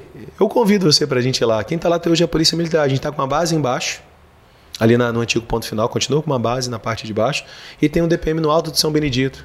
Mais ninguém. É. Mais ninguém. Então, assim, é, a Polícia Militar está lá 24 horas fazendo a segurança do morro. 24 horas. Quando faz segurança, faz a segurança da população. Porque as pessoas falam assim: ah, mas tem um tráfico de drogas. Não, a gente não pode abandonar, não. Tem pessoas de bem ali. Tem uma comunidade, tem pessoas ali, crianças, tem idosos, você tem trabalhadores ah, de diversas certeza. áreas. Nós não podemos abandonar. Agora, as outras pessoas também precisam ter essa mesma ideia. Elas não podem abandonar. Elas uhum. não podem abandonar. Então, assim, foi, foi uma época que eu aprendi muito. Lá eu passei pela eu fiquei trabalhando no DPM, depois trabalhei na patrulha de morro. Quanto tempo? Que é o patrulhamento. Eu fiquei lá até 2000 e 2014 mais ou menos, 2015 mais ou menos, no bairro da Penha. Uhum. É, então assim, a gente teve uma, uma, uma oportunidade de aprender muito. O patrulhamento lá só tem uma rua, né? então assim, a gente tem uma rua que sai do bairro da Penha e vai até São Benedito. O resto é escadaria. É. Como que é o nosso patrulhamento? Inclusive um patrulhamento quase que exclusivo aqui da região, a não ser assim, lugares que têm elevados, como Rio de Janeiro, São Paulo, né? Mas o Espírito Santo aqui, ele tem um patrulhamento, hoje de, que é a patrulha de morro, que é os a militares pé. fazendo patrulhamento a pé nas escadarias. E aí você imagina, você tem escadarias que a gente chama de 360. Você chega no, no beco 2, roda, passa pelo. Uhum. E por aí vai. Teve uma época que teve uma. é, uma época que a violência estava muito crescente aqui no estado que eh, falavam muito da experiência da Colômbia, de Bogotá, né? Uhum. Não sei se você se lembra disso, que tinha Sim. uns bondinhos que subiam, davam acessibilidade, melhoravam a acessibilidade. Eu acho que teve até projeto para tá. isso aqui, né? Vamos, vamos, vamos, vamos citar o Rio de Janeiro nessa, nessa situação. É... Acho eu... que dá para comparar Rio de Janeiro com, com o Espírito Santo. Rapaz, se nós não abrirmos os nossos olhos, nós vamos ter um problema seríssimo Você acha com, isso? Com, com a criminalidade. É? é? Porque no Rio, o que, que aconteceu? Houve um abandono das forças policiais. Houve um abandono das forças policiais. Finalzinho do Moreira Franco, Leonel Brizola, houve um abandono. O policial foi criminalizado. É o que a gente está vendo hoje aqui no Estado do Espírito Santo. Quando eu falo com você com a parte da, da mídia, é, não são todos os veículos. Nós temos veículos de comunicação extremamente responsáveis. Agora nós temos veículos que simplesmente, até por, pela facilidade de comunicação, facilidade de acesso às redes, facilidade de, de acesso à internet, as pessoas elas começam a, a divulgar assim, sem nenhum tipo de, de, de receio de uma punição de algo que, que, que não é verídico, é. né? Então a gente tem essa dificuldade. Então o Rio de Janeiro, quando foi criado lá o programa das UPPs, é um dos melhores programas na área de segurança pública. Só que depois de um tempo também só ficou a Polícia Militar. Uhum. Só ficou a Polícia Militar. Então nós tínhamos os policiais militares isolados no alto do morro, sem nenhum outro. É, é, é, nenhum outro suporte. Suporte. Nem... Eu digo assim, nenhum outro é, é, é, parte do governo do Rio de Janeiro é, é, trabalhando. Por exemplo, você tem lá. A gente teve inclusive o bondinho no Rio de Janeiro. Foi colocado o bondinho lá, se eu não me engano. É, vou lembrar o morro aqui agora. Foi colocado. Tá lá.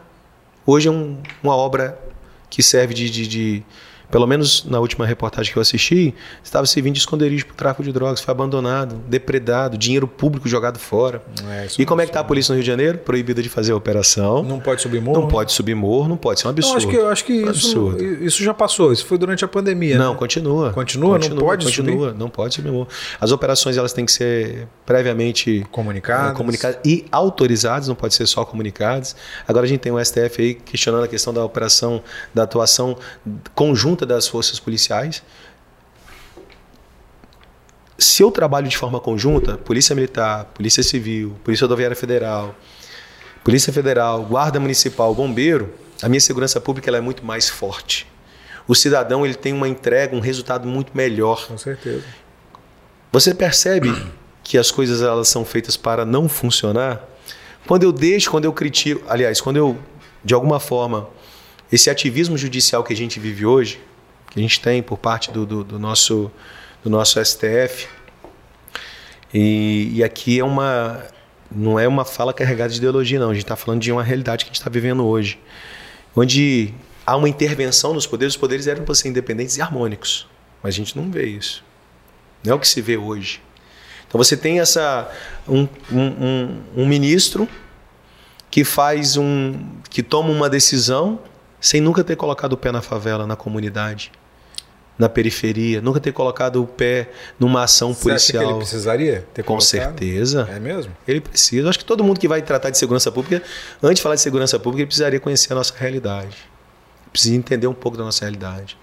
Nós temos um tempo. É porque tá cheio de especialistas. Não, cheio de especialistas. Rapaz, eu fico. Eu até pego um caderno e começo a anotar, né? Porque assim. É Todo dia aparece um especialista em segurança pública. Todo dia aparece. E normalmente que nunca foi... E com ideias é, mirabolantes, é. né? Ideias mirabolantes. Então, assim, a situação. A, o, o em, lá, lá na Colômbia, em Bogotá, a gente percebeu que houve uma continuidade. Uhum. Né? Agora a gente tem um presidente que assumiu lá também que. Que é um ex-guerrilheiro. Eu, eu, eu acredito que a Colômbia deve retroceder a passos largos. Eu acredito, vai? eu acredito. Então, assim, é, é difícil determinar tipos de posturas na área de segurança pública, porque, como a gente fala mesmo lá na questão da, do patrulhamento, né? você fatiou, ganhou um espaço, ganhou um território, você não pode perder. Se você retorna aqui, você perdeu, você vai ter todo o trabalho de novo, né? Para retomar é esse território. Então assim, é uma a, guerra. Você acha que é uma guerra? A gente vive uma guerra com o narcotráfico hoje. O Brasil ele, ele passou a ser uma, uma rota para o tráfico internacional de drogas, né? É fácil, né? Passar por aqui é fácil. Né? A falta de, por exemplo, vamos lá. Já viajou de avião, avião, é claro, né? Faz muito tempo. É, muito tempo. tempo é, pois é. A, a, segurança que é, é, é, empregada nos aeroportos. Se todo mundo que passasse lá tivesse a mesma segurança empregada aqui, das mesmas formas de. de, de... Eu faço assim, uma comparação uhum. bem, bem genérica do que a gente vive nas ruas, nós não teríamos problema. Eu, quando eu chego no, no aeroporto, é o cenário perfeito da área de segurança. Eu passo pelo um detector de, metais, detector de metais, eu, eu deixo minha bolsa passar lá. É, Caso o detector de metais o cara ainda tenha uma dúvida, eu vou passar por uma revista. Ninguém reclama. É, Agora, eu não posso passar por um detector de metais para entrar num presídio. Eu não posso passar um detector de metais. Tem gente que reclama para entrar num banco. Você está entendendo? Então, assim, a cultura da segurança pública, de aceitar a segurança pública, é muito difícil. As pessoas querem segurança pública para ela quando ela é beneficiada. Quando ela é abordada da polícia, não, eu sou trabalhador.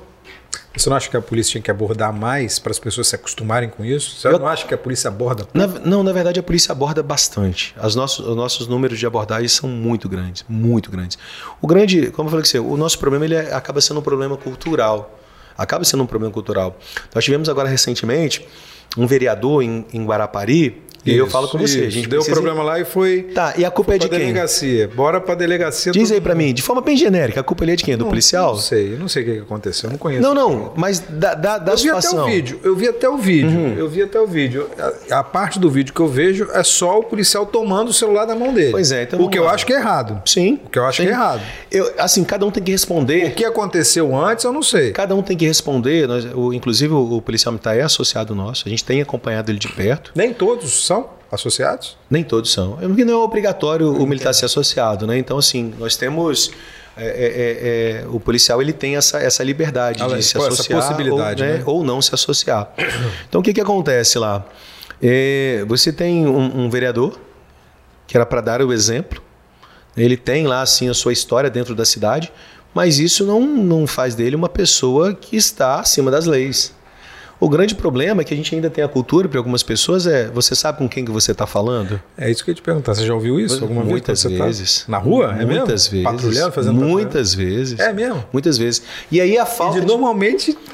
De, de, de, ninguém, né? Pois é, de ninguém. Tá normalmente falando? de ninguém. Então, assim, a, a, a falta, a, na verdade, a falta que nós temos hoje é, de legislações onde realmente tem uma punição para quem desacate um agente público, para quem mate um policial, para quem desacate um servidor como um todo, não precisa ser só um policial, é, para que o bandido seja punido, que ele cumpra lá pela sua pena e não seja solto aí quando ele tiver com bom comportamento, ou porque ele passe por uma, uma orientação que, que os presídios precisem liberar, soltar preso, porque excesso de, de, de, de, de lotação, né, de superlotação.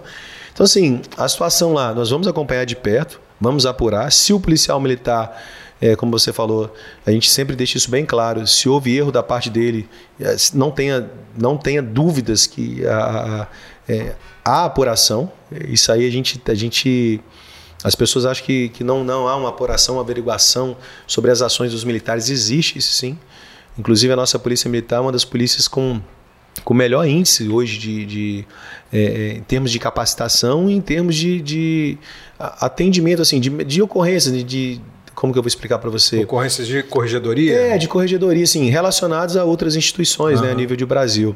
Então, assim, é, é uma polícia que realmente tem buscado, tem um foco, né, foi uma base nossa aqui de polícia comunitária interativa. A gente permanece hoje, mesmo com as dificuldades de patrulhamento, a gente permanece isso, mas você encontra determinadas situações, como essa, que o vereador ali, como uma autoridade legislativa, que não tem imunidade, deveria dar o exemplo dar o exemplo. A autoridade se sempre tem que dar o se exemplo. Não, se não tem nada, eu, eu, eu digo sempre, você não tem nada, você não deve nada. Você não tem problema. Qual é a dificuldade de você ser abordado? Como você falou, nós abordamos, os policiais abordam e muito. Mas a dificuldade que nós temos de abordagem é muito grande. As pessoas acham que elas não podem ser abordadas. E agora tem uma outra definição aí, o próprio STF também tem tratado algumas questões que têm dificultado a abordagem. A questão da nossa fundada suspeita. Hoje, o policial militar na rua, ele tem, pela sua experiência, pela sua formação, né, por ser forjado, o cara sabe ali, o militar ele sabe, ele entende a, a, a, o momento certo de abordar. Ele não vai abordar só, ah, não passei, viu, Edu, vou abordar o Edu, porque eu não gosto dele. Não é assim. Está em atitude suspeita?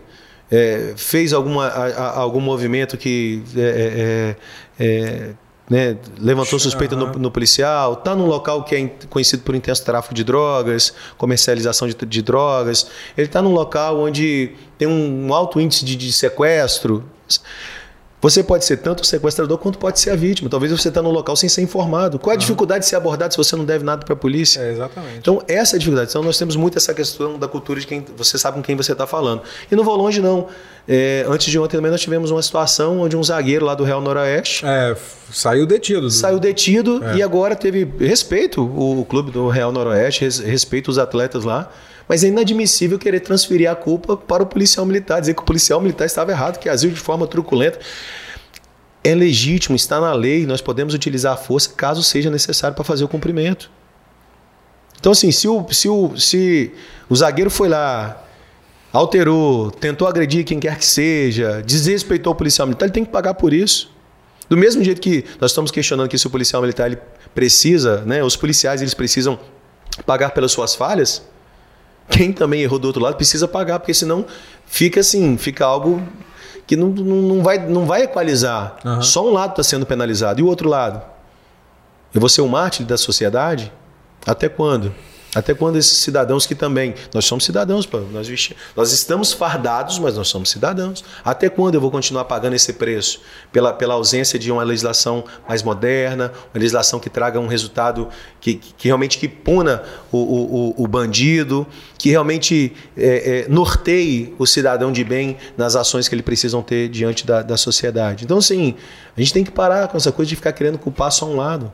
Vamos olhar o outro lado? E aí, ele errou? Ele não errou? O policial foi lá, buscou ele. Ele foi.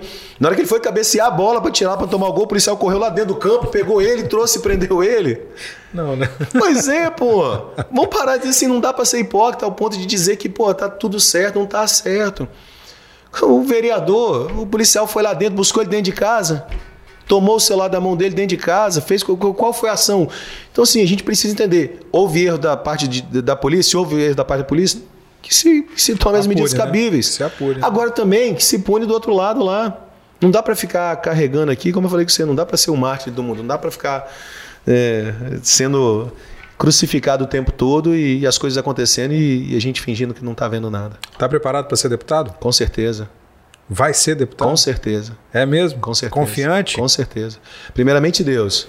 Primeiramente Deus. Se não fosse Ele, eu nem estaria aqui no dia de hoje. E assim, tenho me mantém de pé nesses 40 anos que eu tenho aqui, é, me mantém firme e forte nesses meus 15 anos de polícia militar. Eu, de forma muito especial, não posso deixar aqui de deixar de professar a minha fé, porque Deus me ajuda muito. E assim, eu, de forma muito especial, também agradecer muito a Nossa Senhora Aparecida, a qual eu sou devoto, intercede muito por mim, cuida muito de mim, me, me, me ajuda, minha mãe. É, minha família me dá é uma base para mim aí. Os diretores lá da associação que portam sempre do meu lado é fundamental. E o primordial dentro dessa caminhada institucional é a confiança do meu policial, do meu bombeiro militar. Porque a gente tem feito.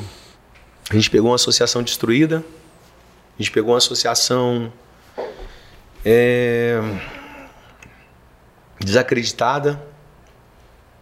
Pegamos uma associação financeiramente afundada em dívidas e com muito trabalho, com dedicação, pagamos um preço muito caro, às vezes tendo que abrir mão de algumas coisas em relação à vida da gente, né, família, é, situações de questões profissionais mesmo. E a gente conseguiu, a gente conseguiu atingir os nossos objetivos. A gente sabe que é só o começo.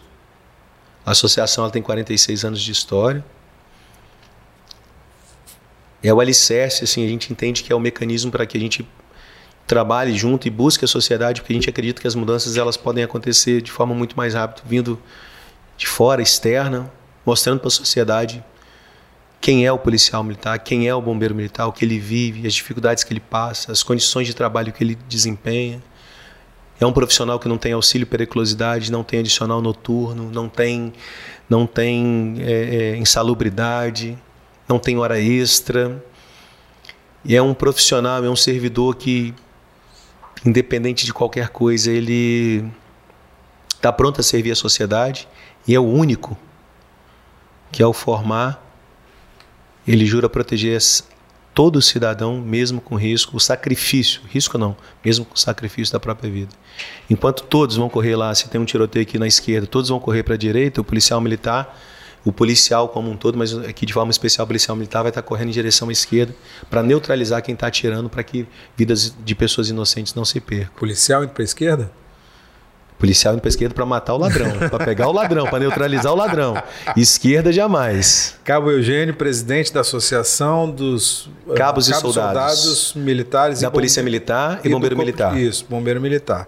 Pré-candidato a deputado estadual. Pré-candidato a deputado estadual. Qual, qual partido mesmo? Pois é. Se puder me ajudar, conversar comigo, me trazer alguma sugestão. Tá certo, já está definido aí. Você está escondendo o jogo, mas tudo bem. Ó, sucesso. Pai, é, tomara que você consiga alcançar seus objetivos aí na caminhada. Sim, eu agradeço a oportunidade. É, quando me falaram que eu vim aqui, fiquei extremamente Legal. feliz, porque tenho acompanhado o seu trabalho. Ótimo. Já acompanhava antes, mas tenho acompanhado o seu tem trabalho. Tempo isso, né? Tem, tem um tem, tempo. Tem, é, e assim, uh, tenho percebido como você tem se destacado dentro desse cenário, principalmente dessas da, da, da, parte do cenário político. Então, assim, fico extremamente honrado de estar participando. Ótimo, legal. Espero que tenha sido a contento. Não, com certeza foi. Vamos ver se a gente faz a próxima agora com o deputado, né? O deputado. Vamos fazer. Deputado Vamos fazer, Eugênio ou deputado Cabo Eugênio? Deputado Cabo Eugênio. Aham, Cabo ver. Eugênio. É isso aí. É isso aí. E assim, agradecer, meu irmão, dizer que a gente está de portas abertas. Sei que eu algum dia você ou qualquer outra pessoa estiver nos assistindo, quiser conhecer a Associação dos Cabos e Soldados, quiser conhecer um pouquinho da história, um pouquinho da realidade dos nossos policiais movidos, nós estamos de portas abertas. Quero é, agradecer também a estrutura nossa lá, os nossos diretores, os nossos conselheiros, os nossos colaboradores. Sem eles eu não, não, não chegaria onde eu cheguei até hoje, na gestão da Associação dos Cabos e Soldados. É, é um desafio muito grande, está à frente da associação. A gente sabe que ser deputado será um desafio ainda maior, mas como eu disse para você, nós estamos preparados, eu estou preparado. Quando digo nós estamos, que é um projeto coletivo, tá? Uhum. É, e com fé em Deus, nós vamos poder contribuir para um Estado do Espírito Santo cada vez melhor. Legal, valeu. Tá Até a próxima. Deus abençoe, meu irmão.